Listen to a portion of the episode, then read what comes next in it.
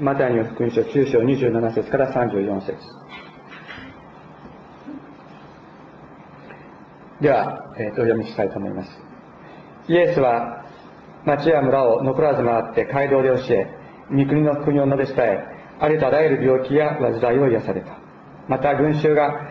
飼い主のいない羊のように呼び果て打ちひしがれているのを見て深く憐れまれた。そこで弟子たちに言われた。収穫は多いが働き手が少ない。だから収穫のために働き手を送ってくださるように収穫の主に願いなさい。今日はこの箇所からお話をしたいと思います。イエス様の外来屋での初期の働き。それはこの35節のイエスは町や村を残らず回って街道で教え御国の福音を述べ伝えありとあらゆる病気や患いを癒されたという言葉に集約されています。この言葉ですねもう少し前の方から読んでくるんどっかで一遍読んだことがありそうな気がするっていうぐらいですね。同じ言葉が書かれているところがあります。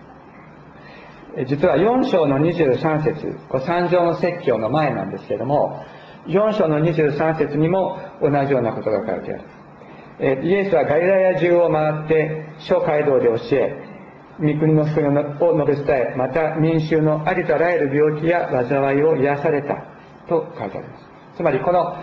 ガリラヤ中を回りガリラヤ中の村や町を巡り回ってそして諸街道で教え街道で全ての街道で教えそして御国の福音を述べ伝えありとあらゆる病気は病気や災いを癒されたというのが2つこう書いてあってそのその間にですね、三条の説教とイエス様の外来での癒しの働きがこうまとめられているわけです。この、このようにですね、え、配置することによって、マタイは、このイエス様の働きの意味を明確にしています。つまり、町や村を残らず回ってと書いてある。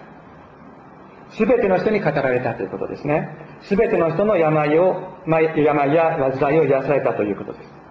す。すべての人に出会い、すべての人を教え、導き、すべての人を癒す。このためにイエス様は来られたのだということを、マタイは二度語ることによって非常に明確にしています。ところが実際には、イエス様は、この肉体を持ってこの市場に来られましたために、その限界があったんです。すべてのところに歩いていきたかった。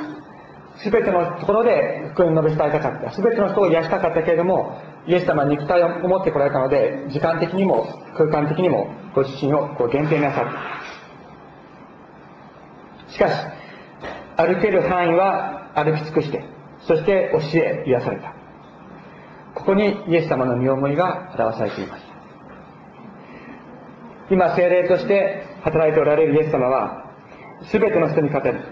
すべての人を癒そうとしておられる。このように聖書は言っているのです。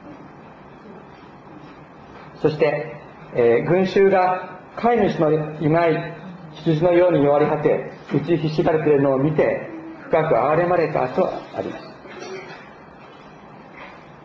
イエス様がガイダヤ中をですね、くまなく歩いて、そしてご覧になったのは何だったか。それは、飼い主のいない羊のように弱り果て、打ちひしがれている群衆であったと聖書は言うのです。イエス様はそういう人たちを見られたと聖書は言っています。皆さん、羊、どういうイメージ持ってますか？羊。私なんかだって羊っていうと、今日の夕食とかそういうふうに、パッという意識がいってしまうんですけども、羊が弱り果ててる姿。私、えー、イスラエルで羊飼いを、羊飼いの助手をしてたっていう人が知人にいてですね、それでその人から教えてもらったんです、直接教えてもらったんですけども、羊はとても弱くて愚かな動物だそうです。それで、基本的に自分で草を見つけることはできない。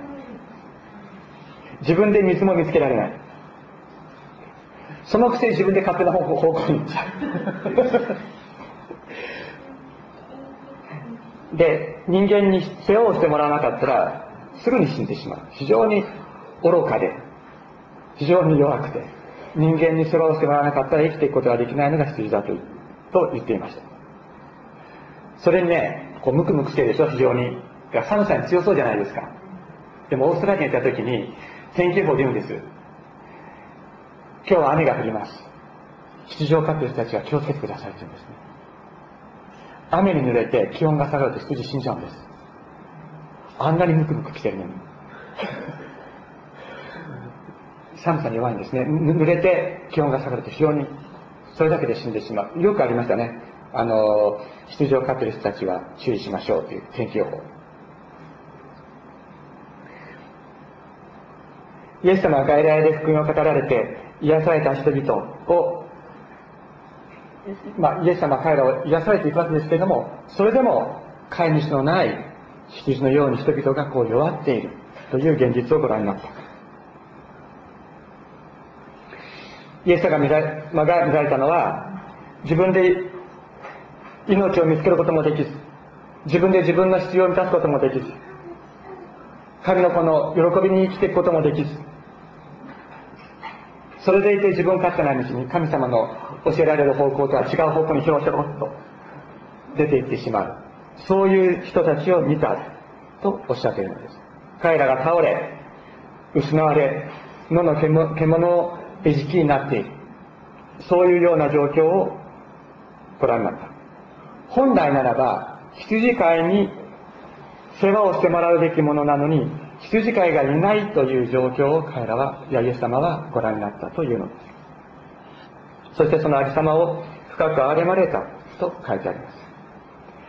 この深く憐れむという言葉ですけれども、これはギリシャ語では、えー、内臓を表す言葉。腹渡ですね。内臓を表す言葉から作られた動詞です。言うならば、腹渡がちぎれるほど痛まれたということです。自分の子供がいじめられたり重病にかかったりすると親は自分の身が切られるような苦しみを経験します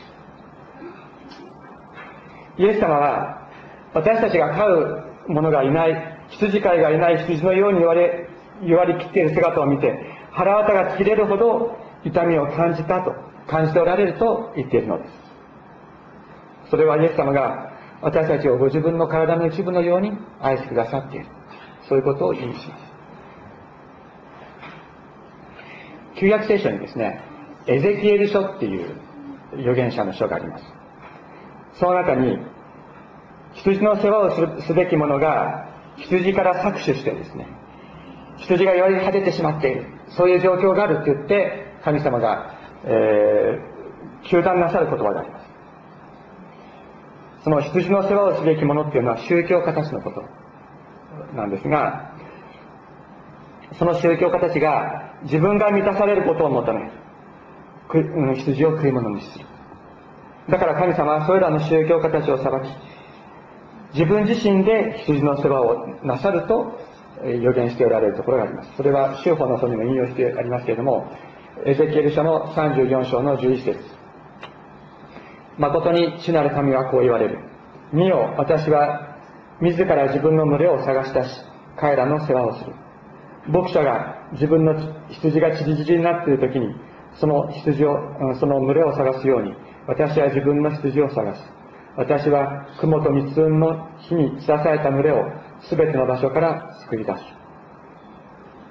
イエス様ご自身が自分の羊を探し出して世話をする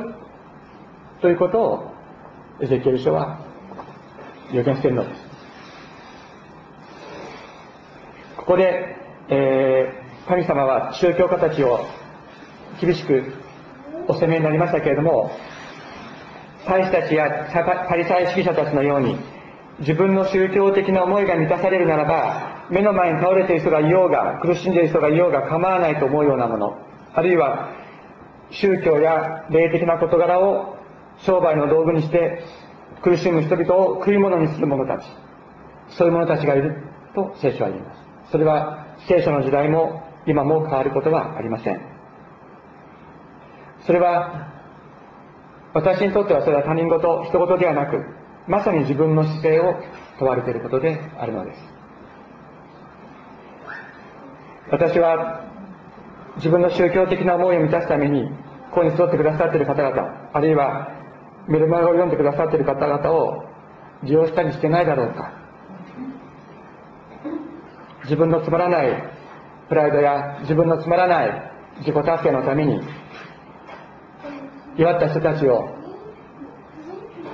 自分の思い通りに動かそうとしてないだろうか。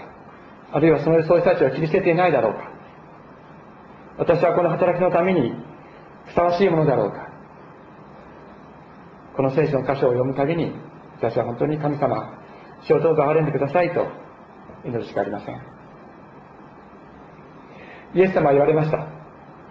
収穫は多いが働き人が少ない。だから収穫のために働き人を送ってくださるよう収穫の主にお願いしなさい。とおっしゃった。これはどういう状況でしょうか？神様の福音の言葉神様の祝福の言葉を聞こうと待っている人また病や災いから癒されることを待っている人がこの世には増えているとイエス様はおっしゃっているのです。しかし福音を語る働きをする人彼らを癒す人が少ないと待っている人々のニーズを満たすことができない状況があるとイエス様はおっしゃっている。さっきも言いましたけれどもイエス様は肉体という限界を持ってこの世に来られました。本当はイエス様は全ての人のところに行って福音を語りたかったのです。全ての人類の全てのところに行って癒したかった。しかし肉体という限界を持ってこられたために時間的にもまた空間的にもご自身を限定なさったのです。本来ならばあの祝福の言葉幸いになるかな。霊の貧しい人たち。天の御国はあなた方のものだ。幸いになるかな悲しんでいる者たち。あなた方を慰める天の父がいるよ。幸いになるかな低められている者たち。あなた方の祝福は回復されるように回復される。幸いになるかな義に上上乾く者たち。あなた方は神元の姿に満たされるようになるというこのもっとたくさんの言葉をイエス様は祝福の言葉を語られましたけれどもその祝福の言葉を本当はイエス様は全ての人に語りたかった。全ての人を癒したかった。しかしご自身を限定なさったために10時間かかるためにご自身を限定なさったのです。イエス様は。ご自身を限定なさったためにこの地上に生きておられる時には全ての人に語ることも全ての人を癒すこともできずにその身が引き裂かれるような痛みを感じられたとイエス様はおっしゃっている。んですそして言われました。働き人を送ってくださるように収穫の主にお願いしなさい。イエス様は多分イエス様もずっとそうやって祈っておられたと思います。しかしイエス様は弟子たちに言われたんです。お前たちも一緒に祈れと。ご自分の痛み全ての人に祝福の言葉を満たそう。全ての人を癒そうとするイエス様ご自身の痛みと願いを弟子たちも共有するようにと招かれたのです。しかしここで私たちここを読んでですね気をつけなければいけないことがあります。イエス様は何とおっしゃったかというと働き人を送ってくださるように収穫の主に祈れとおっしゃったんですね。収穫働き人を送ってくださるように祈れとおっしゃっているのであってお前が行けとおっしゃってるわけじゃない。です。この後10章に入りますと十二弟子に権威を権威を与えてこの働きのために使わされますけれどもその前に働き人を送ってくださいと祈れとおっしゃっている。この働き人を送ってくださいと祈ることが何にも増して重要な大切なことであるからです。イエス様はここで誰かがですね、はい、私が行きますって言って手を挙げることを期待してらっしゃらないんです。私さっきちょっとお祈りしながら、今日メッセージで言おうと思ってたことと違うことに思ってるよなってちょっと思ってしまった。イエス様は何とおっしゃったかっていうと、働き人を送ってくださいと祈れとおっしゃったんです。私を使わせてくださいって祈れとおっしゃってない。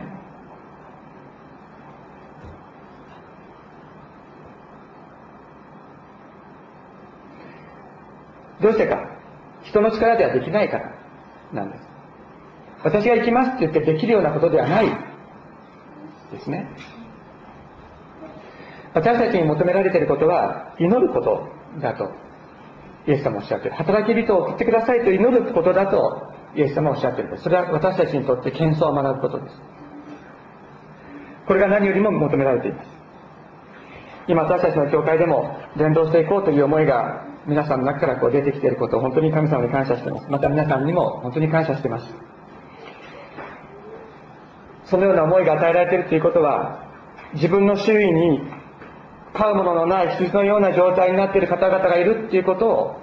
見ているからです。そういう状況があるということを見ているからそういう会を持っていきましょうという話が思いが与えられているのだと思います。収穫は多いという状況がある。さまよいながら誠の光を見出せずに迷信の中に生きている人たちがたくさんいるということを私に本当に切々と語ってくださる。それを聞いて私は本当に心を動かされました。そして礼拝だけでなく教会や聖書に対して持っている誤解を解消していくことができるような会あるいはより入門的な話を聞ける会を開きたいという話が出ている。今私たちの教会の中でこう出てきているわけですけれどもその時今日この箇所が与えられたということは決して偶然ではないと思います。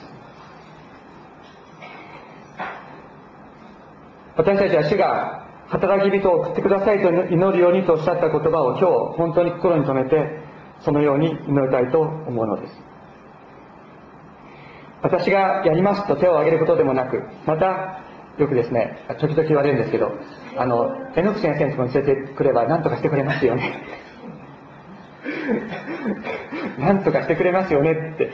言われてもですね私そういうそういうふうに言われるとあのあのありがたいなと思うんですけどもうん、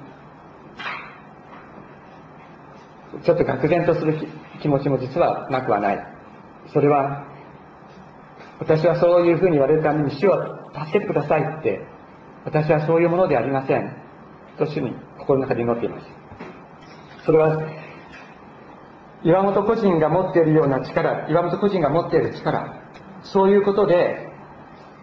解決することではないからなんです。そういう種類のものではない。もし、私が持っている知識であるとか、経験であるとか、そういうことで解決することなんだったら、イエス様は十字架にかかる必要なかったと思います。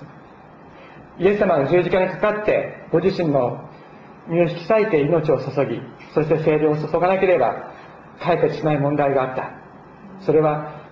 岩本岩本個人が何かするっていうことによって解決するようなことではないそういう種類のものではない。だから私自身、主をどうぞ働き人を送ってくださいと、イエス様がおっしゃっているように祈っていきたいと思っているのです。いや、それどころかですね、いや、私自身が飼うもののない羊のような存在であるということを、本当にもう一度イエス様に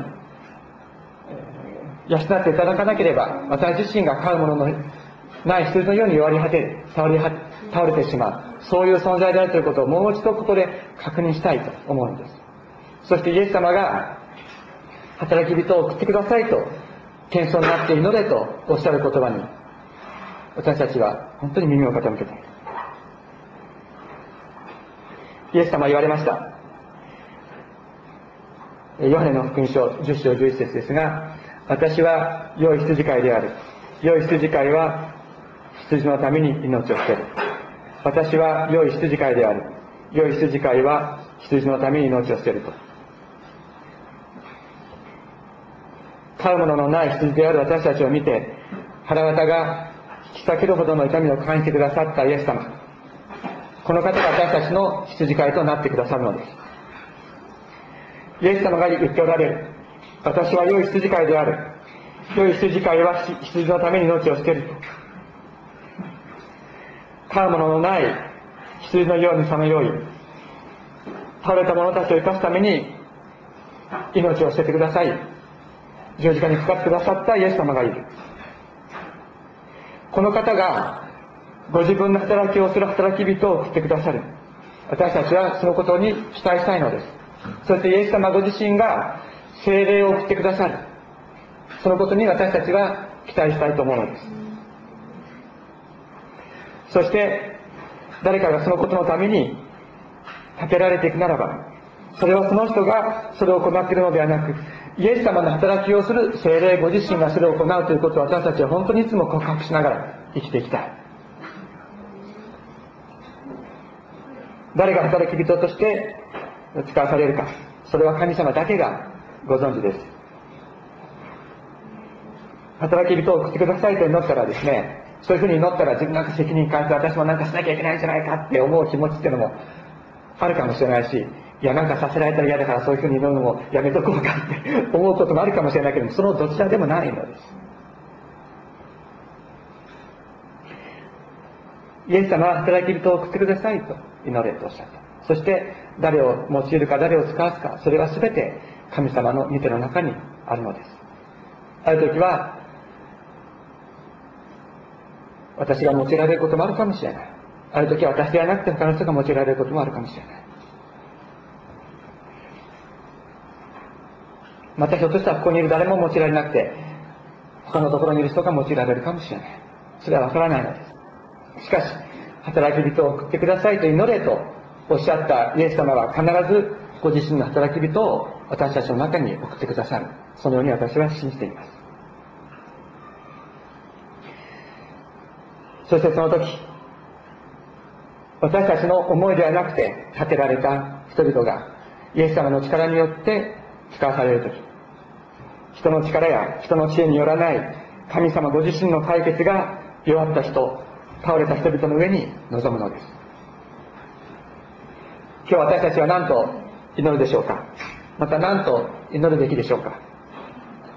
イエス様が教えてくださったその言葉をそのまま祈りたいと思います。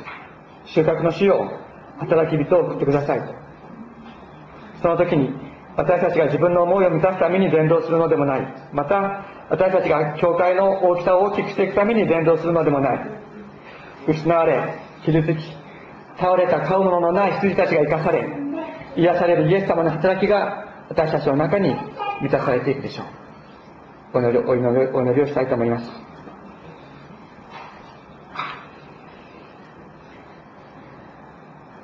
天のお父様あなたの尊い皆を心から褒めたたえます。イエス様が教えてくださったように今日も私たちはお祈りします。収穫の死を働き人を送ってくださいと。そしてどうぞ私たちそして私たちの周囲にいるあなたの羊たち倒れてしまった者たち飼うもののないように弱り果てた者たちその一人一人あなたが集め天のお父様あなたが癒しあなたの福音の言葉を語り聞かせてくださいますようにお願いいたします。一人一人をあなたが力づけてくださってあなたの神の子の尊厳の中に天の天のお父様存在が回復されていきますように導いてください。天のお父様もう一度お願いいたします。収穫の死をあなたの働き人を送ってください。心から感謝して尊いイエス様の皆によってお祈りいたします。アメン。